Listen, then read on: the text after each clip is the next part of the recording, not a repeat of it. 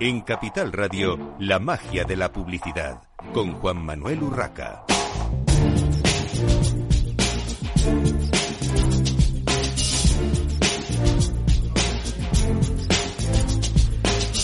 Bienvenidos un viernes más a la magia de la publicidad. En Capital Radio les habla Juan Manuel Urraca. Hoy tenemos uno de nuestros programas especiales, muy especial. Tenemos un sectorial de electrónica de consumo, no es el primero que hacemos en, la magia de la publicidad, pero hoy con un plantel, con una acogida por parte de las marcas de electrónica de consumo representadas en este país, eh, verdaderamente impresionante. Eh, para no dilatar más la presentación, voy a pedir que cada uno de los participantes se vayan presentando, pero antes, por supuesto, dar las gracias, como siempre, a nuestros patrocinadores. Eh, en este caso, Epsilon Technologies, Hub Brands y Somos Sapiens son las tres compañías que nos han ayudado a, bueno, pues a, tener la oportunidad de montar este programa y tener a estos eh, eh, responsables de marketing, de, comunicación y marca, eh, directores de consumo, etcétera, ahora se irán presentando en este, en este programa de la magia de la publicidad. Eh, vamos a empezar con las presentaciones. Yanela. Buenos días, Juan Manuel. Eh, Yanela Méndola, directora de marketing de Hisense Siberia. Hola, ¿qué tal? Miguel Hernández, director de consumo para España y Portugal en Lenovo. Buenos días, gracias Juan Manuel por la, por la invitación. Yo soy Laura de Benito, PR Manager de, de Xiaomi España. Buenos días, soy Pablo Piva, director general de Somos Sapiens. Buenos días, soy Jesús Domínguez, Product Manager de Honor Technologies España y gracias por la invitación. Eh, buenos días, soy Alicia Vicente, responsable de comunicación y marca de PC Componentes. Buenos días, soy Manuel Rollo, director de marketing y comunicación de Beco y Grundig España y Iberia.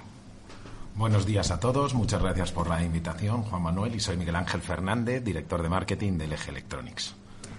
Buenos días y gracias también por la invitación. Soy Gloria Martín, eh, directora de Retail Marketing Global de Bang Olufsen. Buenos días, Juan Manuel. Eh, Sergi García, de Epsilon Technologies. Eh, muchas gracias por darnos la oportunidad de estar rodeado de tanto talento. y nada, a por ello. Buenos días, gracias por la invitación. Yo soy Jorge Gallego, responsable de comunicación de Sony de la división de electrónica. Pues buenos días, Juan Manuel. Gracias a, todos por la invitación. Y yo soy Miguel Justribo, CEO de Jabo Brands. Buenos días, soy Eduard Pérez Mañanet de JBC Kenwood, director de marketing. Es un placer estar aquí con todos vosotros y muchas gracias por la invitación, Juan Manuel. Buenos días, soy Paola Gutiérrez, directora de marketing y comunicación de Motorola Lenovo y muchas gracias por la invitación. Bueno, vamos a hablar eh, lógicamente del sector y me gustaría arrancar preguntándoos eh, cómo está el sector de la electrónica de consumo en estos momentos y en especial si ya tenéis algún dato o, previsiones de cómo le está afectando eh, la, crisis de consumo en la que, por desgracia, estamos de alguna manera sumidos. No sé si nos han metido más miedo de lo que se ha traducido o o lo que se está traduciendo en la, en la realidad, pero sí me gustaría saber qué, qué opináis al respecto. Eh, ¿Quién se lanza? Voy yo. Eh, bueno, a ver, en principio eh, creo, y lo que estamos viendo en estos momentos, según los datos que nos dan los paneles que reflejan el consumo por parte de usuario final, lo que es el mercado del B2C, de momento está siendo más miedo ¿vale? El que nos han metido que los datos reales que estamos viendo. Eh, venimos de dos años con una explosión en la demanda eh, por tener, en este caso, ordenadores eh, y especialmente la parte de, portátiles y de tablets en casa. Hemos pasado de tener un equipo por casa a tener un equipo por persona. Este año, a principios de año, todos pensábamos que el mercado podría llegar a caer bastante y realmente prácticamente no está cayendo. Está cayendo alrededor de un 5%, que es más o menos lo mismo eh, que se vendía el año pasado. Así que de momento no estamos viendo esa caída que, se pronosticaba. En nuestro caso, en Bangladesh, lo que estamos viendo es que la tendencia del consumidor está cambiando un poco. Es decir, se está tendiendo a comprar, si quieres, menos, pero mejor. Es decir, de más calidad, productos que duren más. La gente tiene, por lo menos nuestro nicho de mercado, tiene más cuidado en saber que lo que compra es una inversión a largo plazo. Entonces, las cifras, estoy de acuerdo contigo, quizá son un poco más eh, asustadizas que lo que realmente está pasando. Yo creo que es un cambio de conciencia. Sí, coincido con mis colegas que es verdad que los que reflejan los datos de mercado es que no hay una caída tan drástica. Es verdad que vemos un cambio y la, última, sobre todo en el mercado de televisión, que venimos de dos años, que la pandemia ha influenciado muy positivamente en la penetración de la Smart TV en los hogares. Eh, tenemos datos de 2017, la penetración era alrededor de un 30%, ahora estamos hablando casi un 70% de los hogares tienen un Smart TV. Entonces, claro, la caída es respecto a años muy buenos para el sector y yo creo que no es tanto como, como teníamos previsto. Coincido con lo que, lo que están comentando mis compañeros. Eh, vemos el mercado, por ejemplo, en televisión, pues que sigue creciendo las grandes pulgadas, tamaños grandes de, televisión. En fotografía, aunque es un mercado que cae, sigue, siguen buscándose cámaras de, valor añadido. E incluso en auriculares, pues también vemos que, que, funciona muy bien todo el tema de auriculares de Bluetooth. O sea que hay una tendencia a producto, como se ha comentado, de mayor valor. Nosotros como retailer lo que vemos un poco coincidente con vosotros es que hemos venimos de años donde ha habido un consumo fuera de lo normal en el ámbito de la tecnología. Estamos como que el mercado se está ajustando, pero es verdad que vamos a empezar, eh, o estamos en, estos meses donde hay, hay, unas campañas muy interesantes por delante y la perspectiva es buena. Coincido con mi compañera que el cliente ahora es, no es que sea más exigente, sino que nos demanda más a las marcas y a los retailers porque piensa mucho más su compra, consulta más, ha aprendido muchísimo en pandemia en lo que es e-commerce y es algo que también nos pone a nosotros en un punto de exigencia mucho más alto. Yo estoy de acuerdo con, todo lo que han comentado mis colegas. Eh, nosotros desde SM sí que estamos viendo que hay un mercado como es el de los smartphones, que es más maduro, que sí que está como más plano, pero hay otros sectores como por ejemplo la, tecnología, eh, la, televisión o los auriculares, que cada vez los, los, consumidores están demandando más productos de más calidad y efectivamente las pulgadas de mayor tamaño son las que 55 pulgadas es lo que ahora mismo se está llevando. Comparto lo mismo que han dicho todos mis compañeros. Sin embargo, si hacemos un análisis mirando tiempo atrás, el mercado ha cambiado mucho. Sin embargo, sí que estamos notando una tendencia en la subida del precio medio, como ha comentado una compañera nuestra. Y bueno, el mercado está complicado, pero bueno, luchando día a día y parece que la campaña va hacia adelante. Ahora hablaremos de, las campañas porque hay, mucho tomate ahí. Me gusta mucho lo que estoy oyendo de, de este de esta curva positiva que hemos estado viviendo. Además, nosotros a nivel de, bueno, nosotros analizamos la huella digital del consumidor, también lo hemos visto, ¿no? A nivel de búsqueda, de tendencia, de cómo los usuarios también están buscando pues reseñas, opiniones, comparaciones, ¿no? El comparador de, de, diferentes productos es algo que nosotros hemos visto que hay una tendencia muy, muy, muy alta también. Y a nivel de volumen de conversación en redes sociales, también se pueden sacar muchos insights, ¿no? De, de, de, cómo ha ido el consumo estos últimos años y cómo ahora, ¿no? Que supongo que también lo hablaremos, el tema de la inflación y cómo está afectando y demás, eh, están buscando mucho, sobre todo a nivel de calidad-precio, ¿no? creo que es importante. Bueno, en el eje coincidimos con casi todo lo que se ha dicho. Realmente hay una polarización del consumidor, tanto hacia arriba como hacia abajo. O sea, se están empezando a consumir productos más eh, guiados por el precio o productos de mucha más calidad. Eso está claro. Y bueno, también tenemos que entender que, los números no son tan malos como suenan. Llevamos dos años de pandemia donde el equipamiento del hogar ha sido la prioridad de unos consumidores y hoy en día, pues, aunque los mercados se mantienen, es lógico que los consumidores pues estén más enfocados en el ocio, han vuelto a la moda que no se habían comprado. Entonces, bueno, la situación eh, es estable, yo creo, y tenemos que encarar los años que vienen pues con positivismo y a ver si lo mantenemos. Por suerte, eh, el, mercado no está reflejando realmente pues todas esas incertidumbres que todos estamos viviendo en el día a día. En el caso de la electrónica de consumo, como hemos compartido, realmente ha habido unos años de, de una inercia muy positiva, en la cual se han consumido muchos productos que nadie se pensaba que, iba, que iba a reflejarse en el mercado de esa manera. Y ahora estamos viviendo esa desaceleración porque ya muchos hogares realmente han cubierto sus necesidades y ahora viene un momento de, inflexión no solo en el consumo de la electrónica de consumo, sino en general en los electrodomésticos. Las casas ya están, eh, digamos, eh, dotadas de nuevos, eh, de nuevos productos electrónicos y eso significa que ahora lo que la gente busca pues realmente pues es ese producto digamos de, de, oportunidad y por otra parte ese producto aspiracional donde buscamos pues un mejor producto ¿no? y tecnología Coincido totalmente con lo que comentan los compañeros y también destacar que durante 2020 y parte de 2021 hubo un crecimiento en el boom del e-commerce y también de la publicidad digital pero durante este 2022 sí se ha visto que se está volviendo a los canales regulares de retail offline y eso también se ve mucho en, lo que está haciendo el consumidor. Eh, obviamente hay también una polarización a nivel de lo que busca el consumidor, tanto a nivel de precios bajos o precios altos. Y cabe destacar que hay un detalle a nivel de precios altos que al entrar en vigor este año la ley de garantías en productos de consumo eh, a nivel para que sean tres años, ya que España es uno de los, de los pocos países, eh, comparando el, resto de, de, Europa, que tiene esa garantía, también hace que el consumidor busque un producto de mucha más calidad y aunque sea un precio mayor. Bueno, última intervención a este respecto. Estoy completamente de acuerdo con vosotros. Los datos que yo manejo a nivel EMEA ha habido una caída del mercado de los smartphones de unos un 5%. En España quizás haya caído un poquito más.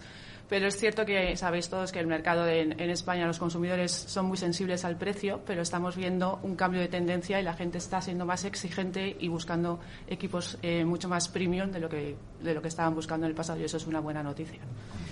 Bueno, vamos a entrar en un tema ya de, campañas, de, la campaña que está encima. Antes de meternos en, Black Friday, eh, ¿cómo creéis que va a afectar, que va a afectaros eh, a, vuestras marcas, a vuestras empresas y productos y, en general al sector eh, la campaña del Mundial de Fútbol? Porque el cambio de, momento, evidentemente entiendo que es crucial para todos pero no sé si de alguna manera va a influir temas como lo que se ha oído de que desde la Unión Europea se puedan prohibir, por ejemplo, las televisiones 8K. A mí me parece una aberración porque hay muchísimos otros productos que, que contaminan, que consumen, que, en fin, si, si, prohibiésemos todo lo que consume al nivel de lo que consume una tele 8K, tendríamos que, tirar por la ventana la mitad de lo que tenemos en, en casa o en las empresas. Pero eh, os lo dejo ahí. ¿Cómo estáis viviendo esa, o cómo creéis que se, se va a vivir la campaña del el Mundial de, Fútbol? ¿Cómo os va a afectar, Janela? Eh, bueno, Hisense, nosotros somos patrocinadores oficiales del Mundial, entonces estamos muy metidos en la campaña. Ha sido un reto realmente para, para el mercado poder encajar esta campaña de fútbol en un momento de tanta saturación publicitaria para el consumidor final, juntando Navidad, Black Friday y, y el Mundial.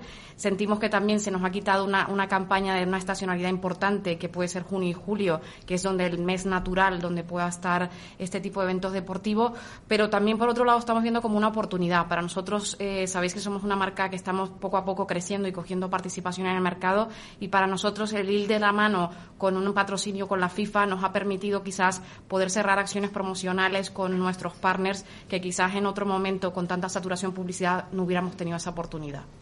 Sí, la verdad es que es, es una situación curiosa la de este año porque eh, yo creo que la campaña de Navidad no es que se vaya a resentir, sino que se tiene que acoplar. Eh, eh, creo que es la primera vez, yo no soy muy ducha en fútbol, pero la primera vez que el Mundial de Fútbol es en invierno.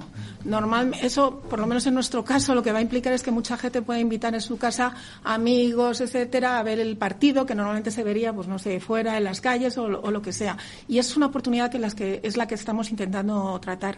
Es cierto que nuestro grupo objetivo eh, tiene un interés enorme en fútbol y creo que lo que hay que hacer es ajustar la campaña de Navidad a este tipo de mensajes. Bueno, eh, yo querría, obviamente, pues se juntan tres eventos, como hemos dicho, Navidad, Black Friday, el Mundial. Eh, tenemos incertidumbre porque no lo hemos vivido nunca, quizá es demasiada concentración, pero bueno, es el momento, como decíamos, los mercados no están mal y tenemos todo preparado desde el eje y veremos. Y yo quería dedicarle un minuto a la segunda pregunta que has hecho, porque para el eje, pues el mercado de televisiones y lo del 8K es bastante importante. Y me gustaría explicar a, los oyentes que realmente no hay una prohibición del 8K. ¿Vale? En 2019 eh, hay una normativa que ya hace tiempo, claro, desde el 2000, que dice que ciertos productos no pueden consumir más de cierto pues kilovatios, como lo queramos llamar, un, índice. Y resulta que las televisiones, con la evolución que ha pasado en los últimos años, ha pasado a ser, pues quizá el dispositivo que más consume en casa, por encima del aire acondicionado o el frigorífico, cosas que hay. ¿Por qué? Pues porque cada vez tenemos televisiones más grandes y tenemos televisiones que tienen más píxeles dentro, el 4K, el 8K. Entonces, claro, cuando ya hemos llegado al 8K en una televisión grande, pues esas millones de píxeles, eso consume por encima de la normativa que han puesto. Entonces, bueno, yo solo quiero aclarar que nosotros desde el G tenemos algunas televisiones de 8K que no cumplen y estamos trabajando en ello para que puedan cumplir la normativa, pero también tenemos dos que ya cumplen hoy en día. Entonces sí quiero especificar y decir claramente que no es una prohibición al 8K, es una limitación de consumo de, de los gobiernos. En nuestro caso en Xiaomi, sabiendo desde hace meses que el Mundial empezaba el día 20 de noviembre, eh, nosotros ya tuvimos previsión de qué íbamos a hacer en Black Friday y de cara a Navidad. Estoy de acuerdo con mi compañera que la campaña de Navidad no es que se vaya a resentir, sino que se va a tener que acoplar a las, a las nuevas campañas que vamos a tener. Y mm, efectivamente, como es la primera vez que se hace un Mundial en, invierno, la forma de consumir este mundial va a ser distinta, porque antes íbamos a, a, los bares a verlo y ahora los partidos como van a ser a las 2, a las 4 o a las 6, eh, sí que va a haber una mayor demanda de poder ver eso de, pues, o desde la oficina o desde cualquier otro sitio. Entonces, el, la, el aumento de televisiones o de, mm, o de auriculares yo, eh, creemos que va a ser bastante significativo a la hora de poder ver este mundial de una, de una nueva forma. Yo quería, uh, bueno, voy a, voy, a, voy a, intentar tratar los dos temas, ¿de acuerdo? Primero el mundial a nivel de huella digital del consumidor y luego el, el tema del 8K. A nivel del mundial, lo que nosotros, a través de todos nuestros análisis, tanto de redes sociales como de tendencias de búsquedas y demás, hemos visto que el consumidor final lo que está buscando también es un 3 en 1, ¿no? Es decir, vale, tengo el Black Friday, voy a aprovechar el Black Friday para renovar mi televisor, ¿de acuerdo? Y a la vez, ¿por qué no? Si me puedo ahorrar un dinero avanzando el regalo de Navidad, pues ya tengo el 3 en 1, ¿no? Entonces, esto a nivel a nivel real, a nivel práctico, no sé si realmente va a suceder, porque a quién no le gusta recibir un regalo en Navidad, ¿verdad? Entonces esto es una de las cosas que estamos viendo a nivel de tendencias, a nivel de conversaciones, que está ocurriendo mucho a nivel de volumen. Y respecto al 8K, eh, creo que hay confusión, ¿de acuerdo? A nivel, a nivel de ley, a nivel... Eh, pues eso, ¿eh? de, de, limitación de consumo a nivel de los gobiernos, hay todavía mucho desconcierto porque la ley entra en marzo, es decir, hay que ver por dónde, por dónde acaba saliendo, eh, pero también es desde el punto de vista del consumidor final. Es decir, si ya nos costó entender el 4K al consumidor, ¿vale? Es decir, que entrar al 4K era como, vale, pero ¿qué, qué diferencia hay? Imagínate ahora, y ahora ya se ha normalizado el término de 4K, ya era es raro la, la casa que no tenga un 4K, una Smart, una Smart TV de 4K, Ahora imagínate volver a introducir a nivel de contenido y a nivel de explicación el 8K, ¿no? ¿Cuál es el beneficio real? Y creo que es un reto a los que todos vosotros os enfrentáis y desde Epsilon también estamos intentando ayudar desde dónde, ¿no? Podemos, podemos encararlo para que el consumidor final, pues, evalúe y tenga claro cuál es la, el cambio de calidad y qué le va a aportar. Alicia. Nosotros en Componentes, por retomar la campaña mundial, yo creo que todas las marcas, bueno, lo decía Miguel Ángel, decía todas hemos hecho los deberes para intentar acoger esta campaña de la mejor forma posible y hay muchísima expectación, porque es verdad, se ha, se ha diluido ese momento tan específico de consumo que teníamos en torno al mundial, pero también hay que tener en cuenta que depende de un momento deportivo muy concreto que hemos vivido en otras circunstancias que no había expectación y que todo depende también de lo que haga la selección. O sea, que también hay que tenerlo en cuenta que, puede haber sorpresas en la campaña del mundial y lo que, lo que ahora la campaña mundial, como bien han dicho, ya ha arrancado hace semanas, ahora se va a acoplar a Black Friday y Navidad y no está funcionando mal, realmente. Yo, sinceramente, en JBC Kenwood no vendemos teles directamente, pero pienso que la unión de tres campañas va a restar ventas totales, seguro. No tengo ninguna duda de que se está perdiendo una, estacionalidad muy potente, que era el Mundial, que normalmente iba asociada al verano. Y en relación al tema de 8K, lo mismo. Eh, yo creo que han vendido titulares, hay que leer bien lo que explican esos titulares y, y es un tema de consumo. Es decir, no es un tema ligado al 8K, sino al consumo de esas televisiones. ¿no? En el caso de la, al estar las tres campañas unidas, una de las cosas que sí hemos visto en, Honor es, eh, coincidiendo, como ya habían comentado, el tema de los horarios y que va a coincidir en muchos casos en horario de oficina, hemos visto que hay una particularidad en consumos de auriculares. Y hay una pequeña, mm, o sea, una, un pequeño eh, volumen eh, ascendente En, en ese caso, que en el, comparado con otros productos, como puede ser smartphones, sigue teniendo su tendencia normal, esperada en esta época del año, pero en el caso de auriculares es cierto que se está viendo eh, un consumo e incluso una demanda no solo del consumidor final, sino de, de B2B para tener ofertas en el mercado. Yo quería, un poco apostillando lo que ha hecho Sergi, quizás siendo un poco el elemento discordante de, de, esta mesa, para mí el, el, el choque es el Mundial y Navidad, porque yo creo que Black Friday desde hace dos o tres temporadas ya estaba metido en Navidad. O sea, Black Friday ha empezado desde el 1 de noviembre, en nuestro caso le llamamos private sale porque es directo a los clientes, pero ya eso estaba asumido. La gente compra antes para conseguir mejores precios para luego ganar en Navidad. Lo que para mí es un reto es mezclar con eh, la Copa del Mundo.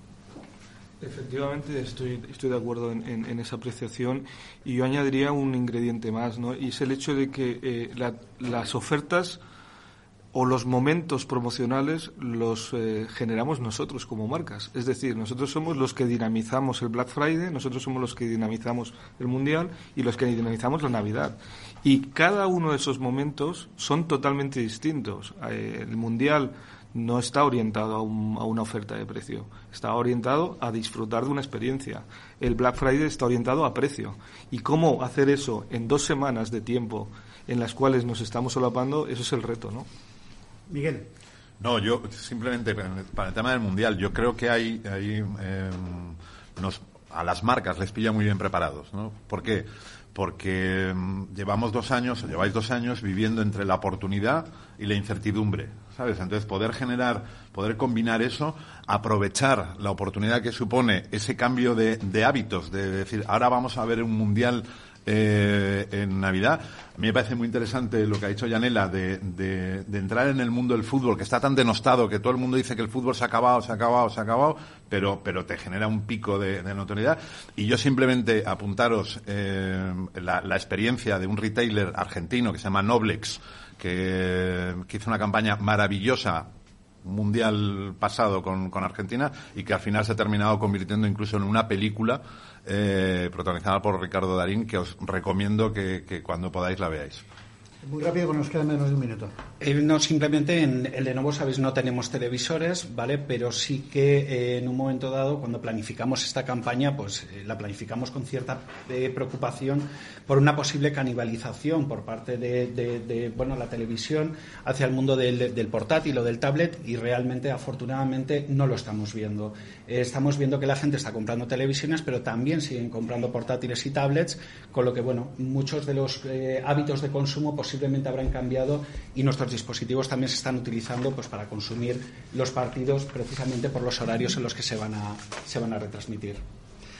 Bueno, vamos a hacer una breve pausa para la publicidad. Eh, estamos en Capital Radio, en la magia de la publicidad, con este especial sectorial de electrónica de consumo. Enseguida unas cuñas publicitarias y enseguida continuamos.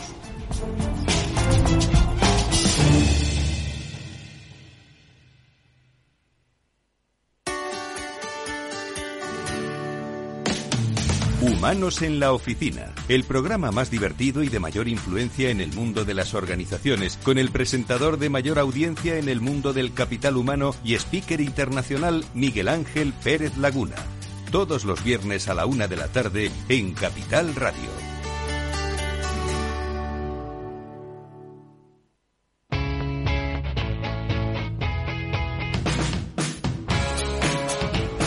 La economía despierta. Capital Radio.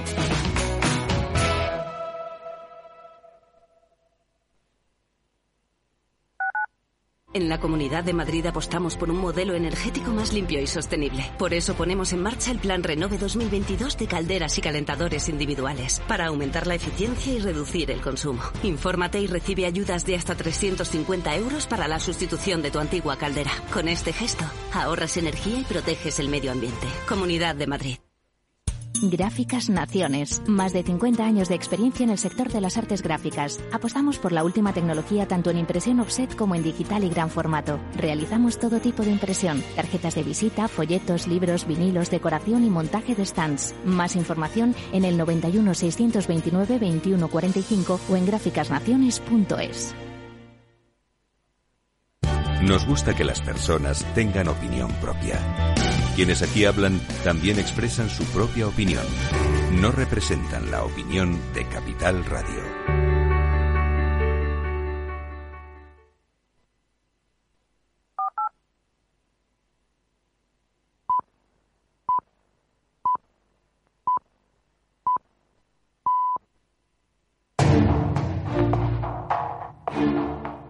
La magia de la publicidad. Con Juan Manuel Urraca. Continuamos en esta mañana de viernes en la magia de la publicidad en Capital Radio en nuestro sectorial de electrónica de consumo. Eh, hemos estado hablando de la campaña del Mundial de Fútbol, que es la, primera a la que se enfrentan las marcas, eh, lo tuviesen mejor o peor planificado, pero más allá de esto eh, está mm, casi al mismo tiempo se solapa la campaña de, Black Friday. Y aquí os lanzaría una pregunta. ¿Vale todo con tal de vender en estas fechas? hasta cuánto, eh, hasta qué nivel se deteriora el, precio.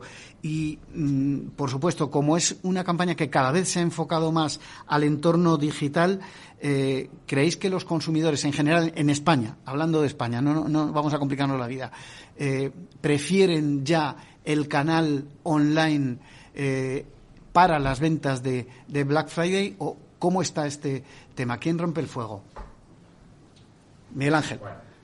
Sí, bueno, pues en, lo primero, en LG pensamos que el Black Friday obviamente es un gran dinamizador de las ventas de electrónica de consumo, es una bueno, un periodo en el que crecemos muchísimo, pero sí los que apostamos por la calidad tenemos que diferenciar un poco entre hacer ofertas atractivas al consumidor y convertir un mercado en algo que no nos interese a nadie. Y ahí está el balance un poco que tenemos que hacer, porque, bueno, quizá muchas veces hemos tomado una deriva que si sumas las ventas desde después del verano hasta después de Navidades, pues las ventas no han crecido, las hemos movido de sitio y las hemos desplazado a menos beneficio. Entonces, bueno, hay que dar al consumidor una buena oferta y, no pasarse tampoco. Eh, voy a ir a la, pregunta que has hecho de consumo de canales digitales, canales offline. Lo comentábamos antes en la pausa publicitaria, que ha habido una mini tertulia aquí también, y hablábamos de que, de que no, no, es una batalla entre online y offline, ¿no? Se trata de que los dos canales pues se complementen y hay mucha gente que hace toda la búsqueda previa en, en, online, luego a la tienda física, la ve físicamente y finalmente vuelve a su casa y hace el pedido porque es más cómodo a nivel que te lo traigan a casa y demás. Es decir, que no tenemos que comparar, lo que está claro es que el online ha subido a, nivel de, tendencia, está clarísimo, la pandemia ha ayudado mucho y ahora estamos a niveles pues mejores que pre, que prepandemia a nivel de consumo online, es decir, que creo que vamos bien, vamos bien estoy de acuerdo con, con Miguel Ángel. Eh, para nosotros sí, Black Friday es importante, pero no es eh, vender por vender y hacer ofertas por hacer. Y en nuestro caso, nosotros sí que tenemos un modelo de negocio que sí que combina muy, mucho el online y el offline, porque offline es que tenemos 56 tiendas propias nosotros y luego en nuestra propia web también tenemos un nivel de ventas cada, cada mes superior y nosotros sí que hacemos un balance entre que las, las em, promociones o ofertas que tenemos en la web también las tenemos en todas las tiendas justamente para llegar a ambos públicos. Yo contestando a la pregunta, rotundamente no. Es más, el cliente nos exige a PC Componentes eh, que le demos el servicio cinco estrellas que le damos en otro periodo que no se habla Friday, ya no le vale que se le retrase el pedido, ya no le vale que haya stock y esto es un trabajo que se hace con las marcas en PC Componentes. Llevamos meses trabajando con todos los equipos de LG, Samsung, eh, Xiaomi, todos, para que la oferta de Black Friday sea buena, de calidad y con un servicio excelente. Sobre si todo vale o no, yo creo que Black Friday se adelanta muchas compras de Navidad, como decíamos, se acopla a este periodo eh, comercial que nos, nos, empezamos ahora y que también es interesante para, para nosotros aprovecharlo y tener máximo rendimiento. Sí, nosotros en Mangalumsen lo que hacemos es diferenciar en la parte online, más Black Friday, productos que son más, que llamamos on the go, mientras que en la parte de las tiendas lo que hacemos son ventas privadas para nuestros clientes. Los clientes que ya nos conocen, pues bueno, pues tienen unos ciertos privilegios. Y eso lo que hace es un poco lo que tú dices, adelantar las ventas de Navidad, pero no vale todo por el Black Friday. Eh, respecto a los temas de canales, yo ya no hablaría entre on-off, yo hablaría ya de omnicanal. Yo creo que el consumidor se ha acostumbrado a esa dentro del Consumer Decision Journey, de que puedo buscar online porque tengo que comparar precios y no puedo visitar todas las tiendas físicas, eh, luego voy a la tienda a lo mejor a ver mi producto y hago luego la compra desde casa o lo que sea, o en mismo tienda, si a lo mejor por capacidad no me cabe el producto, pues me lo, lo compro desde digital. Entonces yo hablaría más de omnicanalidad y no tanto guerra o no.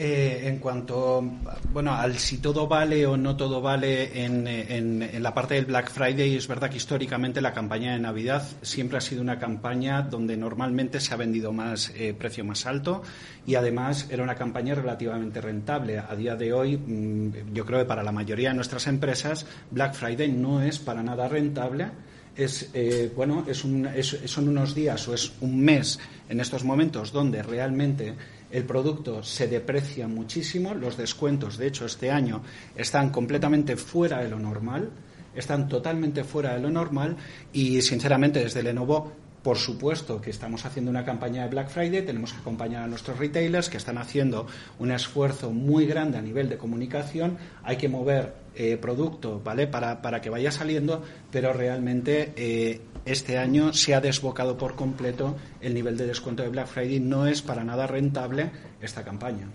E, en el caso de Honor, mm, la parte de canales online y, offline, incluso hay casos híbridos, es decir, eh, como bien han comentado ya ejemplos de que se hacen búsquedas online y luego se hace una compra offline.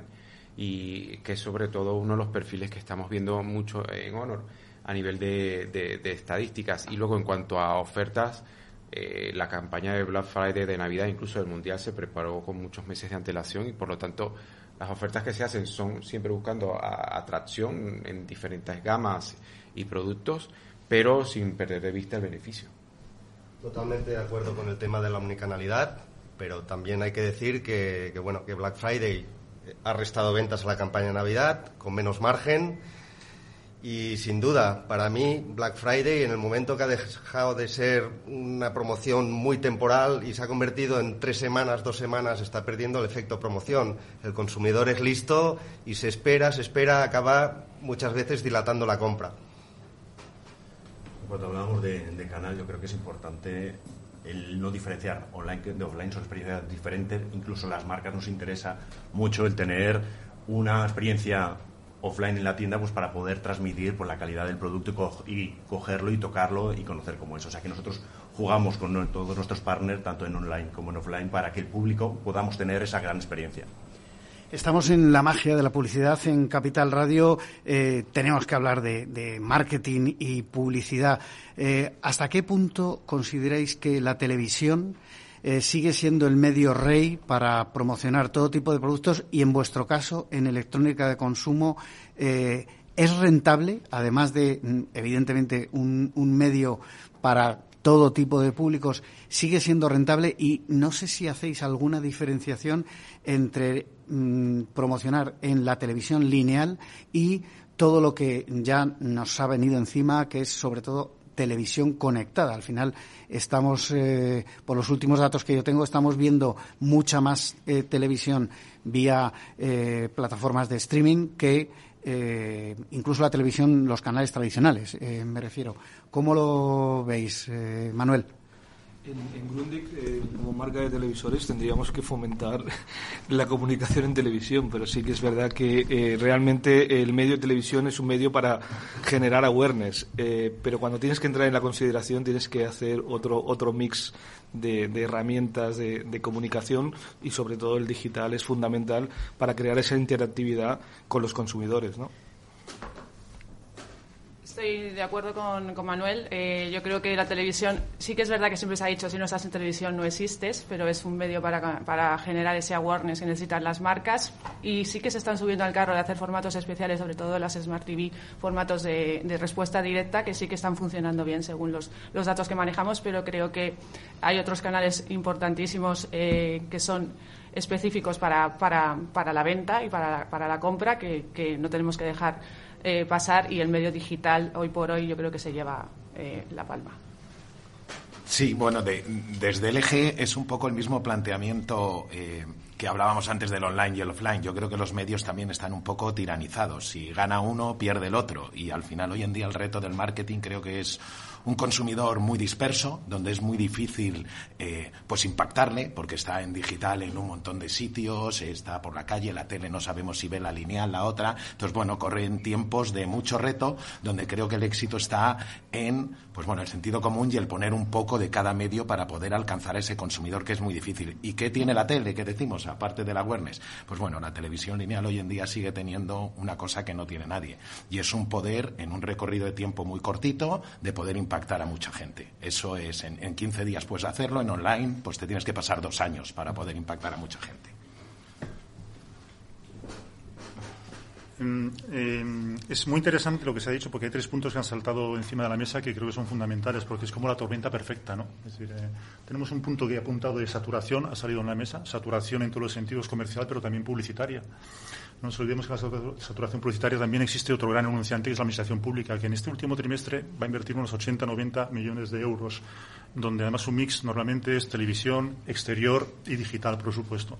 No puedo imaginarme, bueno, sí me lo imagino porque lo sé, porque desde Somos Sapiens gestionamos este tipo de campañas tanto para el cliente institucional como privado, digamos, la presión que se tiene en vuestro, en vuestro lado de la mesa, ¿no? Cómo optimizar este, este tema. Por tanto, por un lado, la televisión sí, por el objetivo claro, y por supuesto, explorar otro tipo de canales. Habéis dicho otra cosa, omnicanalidad. Que lo digo directamente a, cómo, a dónde encuentro mi consumidor. Ahora ya se habla mucho del funnel, pero el funnel hay que romperlo un poquito y pensar que el consumidor, por supuesto hay que tenerlo para hacer un seguimiento, obviamente, para las de las métricas, pero es que el consumidor está donde, donde, donde le apetece en cada momento. Entonces, ¿cómo desde la marca puedo impactarle? ¿no? Y es ahí donde tenemos que trabajarlo, sobre todo, sin perder de vista desde las agencias que somos vuestros partners, que al final buscáis la rentabilidad. Y ha salido todo encima de esta mesa. Omnicanalidad, eh, eh, saturación y rentabilidad, que es lo que estáis buscando. Ha cambiado bastante el panorama de, publicidad lo que estamos hablando. Yo creo que aquí la clave es ir a la targetización, saber exactamente qué producto quieres y a qué público vas. Porque antes con la tele estábamos todos allí, pero es verdad ahora que el mundo ha cambiado mucho. Entonces, según qué producto quieres ir, si quieres ir a gente más joven, pues a lo mejor tienes que ir a plataformas de streaming o tienes que ir a la utilización también de prescriptores, que es otro de los temas que actualmente, con tema influencer, más está marcando tendencias totalmente de acuerdo con Jorge. Eh, yo creo que antes la tele, cuando te planteabas hacer una campaña, siempre era la tele lo primero, pero ahora es muy importante tanto eh, la targetización de lo, del público, sobre todo ver primero qué producto vas a lanzar, porque un producto no va a, todo tipo de, consumidores. Y segundo, también la, palabra que, que, creo que es trending topic de, esta sala es omnicanalidad, ya no solo en el modo de, de cómo lo vendemos, sino de dónde lo vendemos y omnicanalidad también de tipo de cliente que tenemos. Yo creo que es clave lo del, targeting. Es decir, hemos pasado muchísimo tiempo ¿no? en la televisión lineal, la televisión convencional de toda la vida, eh, eh, yendo a, a, matar mosquitos a cañonazos, por decirlo de alguna manera, ¿no? Y ahora tenemos la posibilidad, con todo lo que es la televisión conectada, la programática, el paid media y demás, de ser mucho más eficientes a nivel de targetización y encontrar a ese consumidor que queremos en cada momento y para el producto que queremos. Por ejemplo, os pongo otro, otro, otro ejemplo. Eh, Twitch, la irrupción de Twitch como red social. Es decir, hoy en día las Smart TVs tienen que tener un aplicativo de Twitch. ¿Por qué? Porque hay una parte de audiencia que consume ese, ese aparatito que se llama televisión, que suele estar en en, la, en la habitación central de todas las casas, donde yo me quiero conectar a mi aplicación de Twitch y ver a mi streamer, que por cierto, conectando con el Mundial, 25 streamers que han fichado Twitch para transmitir el Mundial en directo. Ahí lo dejo. Es decir, cambiamos los hábitos de consumo.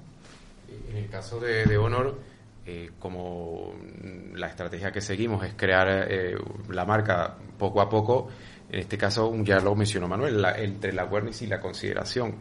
Y como y también lo que comentaba Pablo, entre la rentabilidad, pues buscamos a través eh, principalmente del canal online crear eh, esa consideración. Y de hecho más allá de la publicidad hay temas tan puntuales como los concursos en diversos programas online o en diversas eh, plataformas online. Y luego obviamente sin perder el foco cómo ese awareness ese impacto se puede crear en el, a lo largo del tiempo. Sí, eh, en Bangolusen pensamos que el mensaje que llegue a cada cliente, a cada nicho de cliente, tiene que ser diferente. Entonces, el problema que encontramos en una televisión es que el mensaje va a ser homogéneo para todos. algunos puede interesar y otros no. Y como bien ha dicho Sari, eh, no puedes matar moscas a cañonazos. Entonces, dependiendo de cada producto, tienes que ir a un determinado cliente, a una determinada generación. Entonces, a lo mejor tienes que colaborar con marcas, a lo mejor tienes que ir a paid media, a lo mejor tienes que hacer Twitch o cosas de esas. ¿no? Entonces, yo creo que eso, por lo menos en nuestro caso, está cambiando totalmente. Sí, yo, yo creo que, como decís, ¿no? Em, al, revés de lo que se podía pensar, yo creo que la televisión se ha democratizado mucho, el acceso a la televisión se ha democratizado mucho, ¿no? Porque si, si, si hace un buen em, capacidad de targetización de ese, de ese, no solamente de target, sino de mensajes, de lo que vas a contar, dónde lo vas a contar, dónde tiene sentido, yo no, no demonizaría la televisión como tal, posiblemente sí, como lo pensábamos antes y como trabajábamos antes, decir, vale, empiezo por el spot y luego ya voy bajando aplicaciones del spot a la digital, al exterior y demás historias, ahora la manera de pensar tiene que ser al revés. O sea, empiezo por el concepto y de ahí veo desde ahí dónde, dónde lo voy a encajar mejor. Recogiendo, me viene, al hilo perfectamente lo que va a decir eh, Miguel. Yo creo que uno de los retos que tenemos, tanto partners de comunicación, agencias de medios, de publicidad, como vosotros, es la integración de la idea con, la, con los medios. ¿no? Precisamente por, muchas veces lo perdemos. Esa grandísima idea que cuando la, la, quieres meter en esta omnicanalidad de los medios para tocar en cada momento a tu consumidor, pues pierde la frescura. O incluso viceversa, que una idea normal, cuando la implementas, evidentemente es mucho, es mucho mayor. Por tanto, esa sensibilidad la tenemos que tener y creo que es muy interesante que aparezcan partners como nosotros que tenemos muy claro que medios y creatividad van de la mano. Bueno, medios y creatividad, tecnología y digital, evidentemente. En la misma mesa siempre. Habéis abierto un melón importante, que es el de digital. Habéis hablado mucho de target, de, objetivo.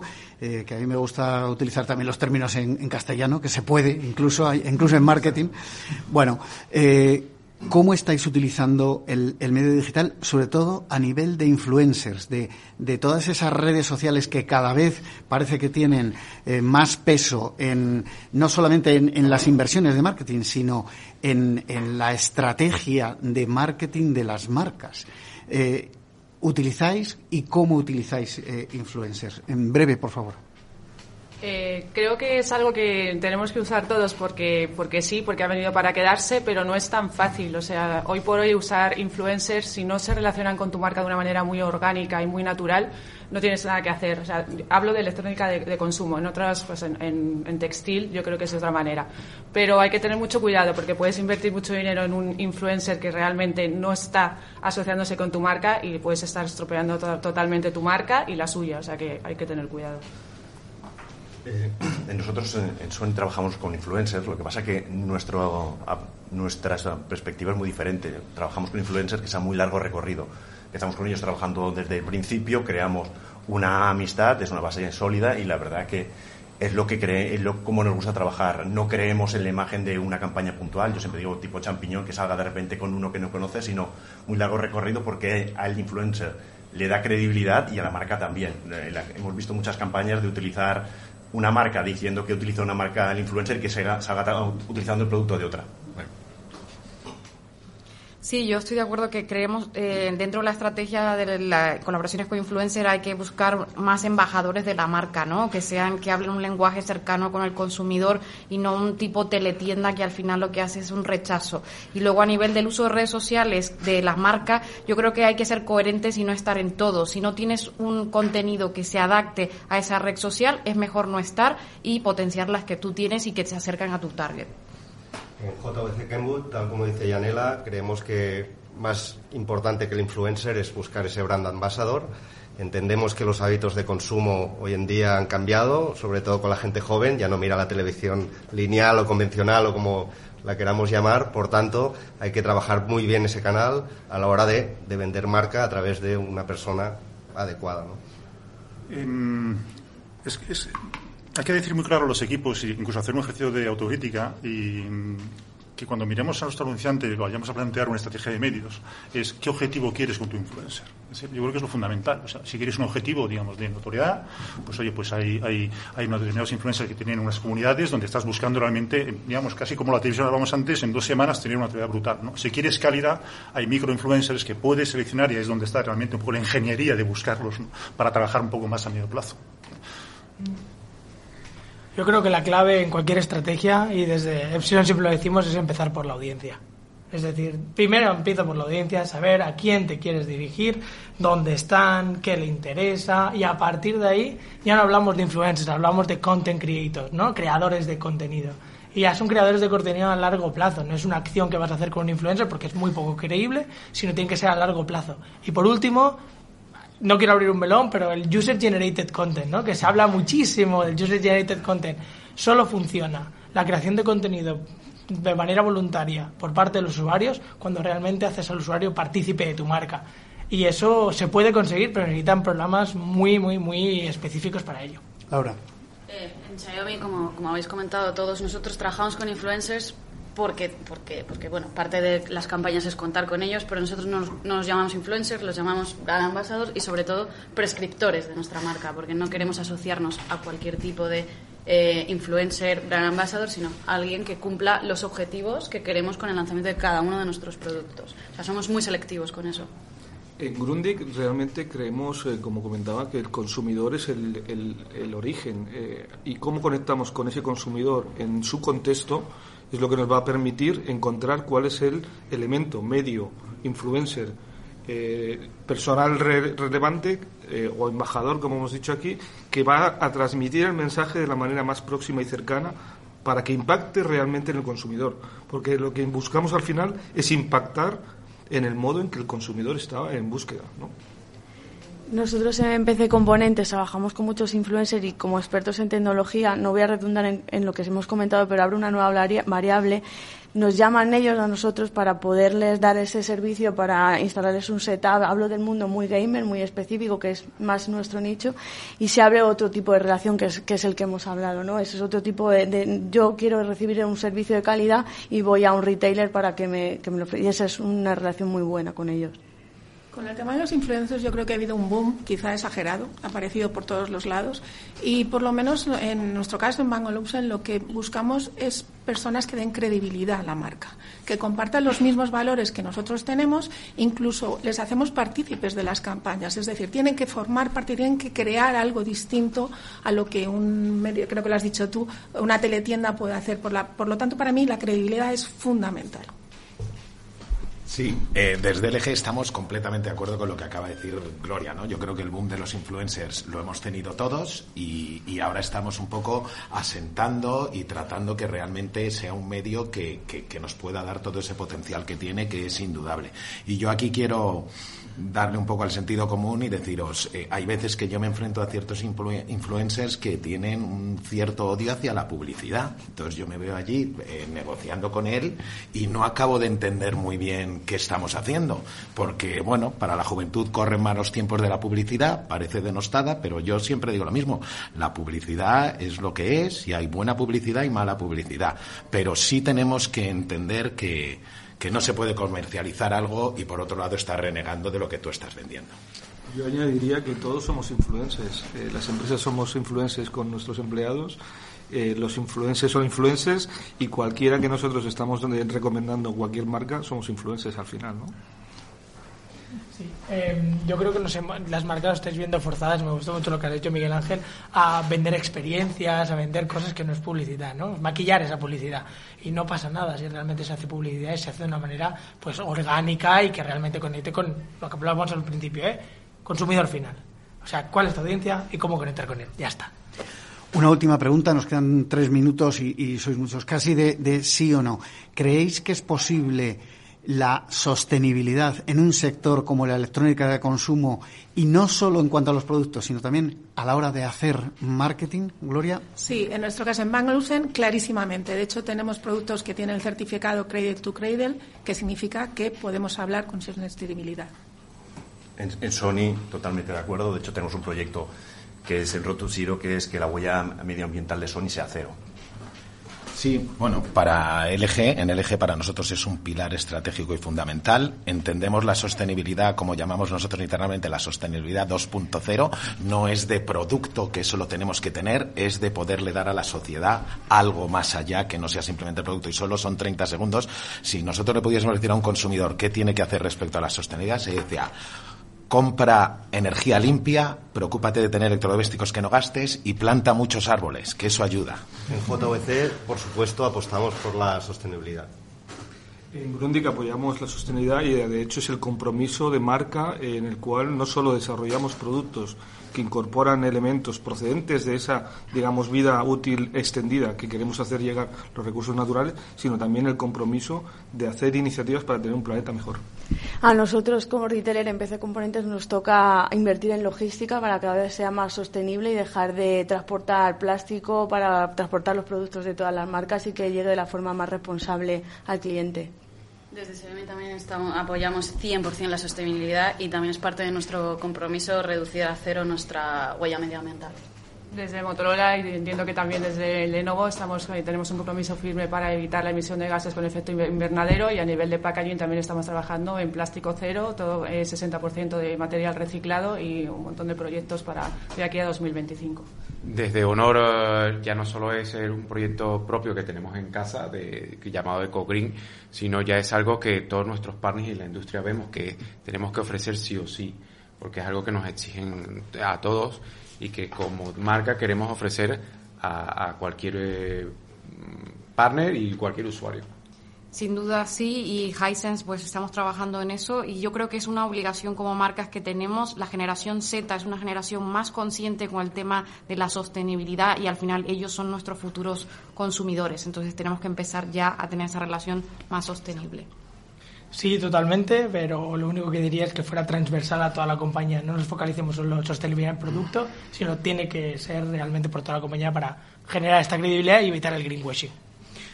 Bueno, pues hasta aquí lo que ha dado de sí este programa de la magia de la publicidad en Capital Radio en esta mañana de, viernes. Despido ya a Gloria Martín de Van Olusen, eh, Manuel Rollo de Grundig Beco, Yanela Méndola de Hisense, Jesús Domínguez de Honor, eh, Eduard Pérez Mañanet de JVC, Miguel Hernández de Lenovo, Miguel Ángel Fernández de LG, Paola Gutiérrez de Motorola, Alicia Vicente de PC Componentes, Jorge Gallego de Sony, Laura de Benito de Xiaomi y, por supuesto, muchísimas gracias de nuevo a nuestros eh, patrocinadores, a Daniel Debay y a Sergi de Epsilon, a Paolo Piva de Somos Sapiens y a Miguel Justribó de Hub of Brands. A todos ustedes les espero el próximo viernes en La Magia de la Publicidad en Capital Radio. Les habla Juan Manuel Urraca.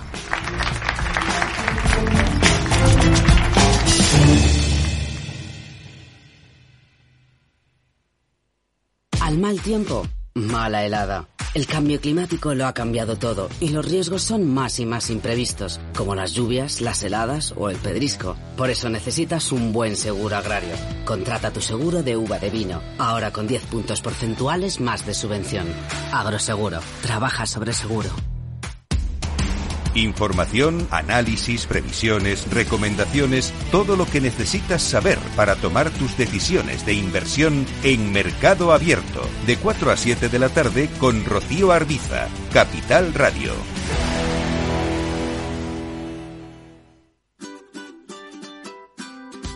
Mesa y Descanso es el programa donde Mar Romero te acerca cada fin de semana los mejores productos, te invita a disfrutar de los buenos vinos de cada denominación de origen y a conocer restaurantes y lugares de ocio con un encanto especial. Mesa y Descanso, los domingos a las 13 horas, aquí en Capital Radio. Los viernes en Capital Radio te proponemos descubrir y comprender las estrategias de empresas con éxito que servirán de inspiración y ejemplo para la tuya. Escucha Metaempresas, un programa presentado por Andrés Arenas con la presencia y los consejos de expertos en distintas áreas y profesores de reconocida trayectoria. Todos los viernes a las siete y media de la tarde, Metaempresas, Capital Radio.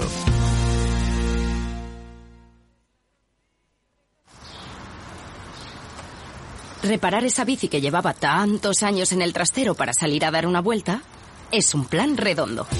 Como el plan que tenemos en la Comunidad de Madrid, en el que contamos contigo para darle muchas oportunidades a los residuos. ¿Te sumas a la economía circular? Comunidad de Madrid. En la Comunidad de Madrid apostamos por un modelo energético más limpio y sostenible. Por eso ponemos en marcha el Plan Renove 2022 de calderas y calentadores individuales, para aumentar la eficiencia y reducir el consumo. Infórmate y recibe ayudas de hasta 350 euros para la sustitución de tu antigua caldera. Con este gesto, ahorras energía y proteges el medio ambiente. Comunidad de Madrid. Disfruta de la mejor cocina gallega en Montes de Galicia. Todo un clásico moderno en el barrio de Salamanca. Disfruta de la variada dieta láctica, de las mejores carnes y pescados tratados con respeto y transparencia y regados con una de las mejores bodegas de la zona. En grupo, en familia o en pareja, Montes de Galicia te ofrece el espacio perfecto en cada ocasión. Mesa y Descanso es el programa donde Mar Romero te acerca cada fin de semana los mejores productos, te invita a disfrutar de los buenos vinos de cada denominación de origen y a conocer restaurantes y lugares de ocio con un encanto especial. Mesa y Descanso, los domingos a las 13 horas, aquí en Capital Radio.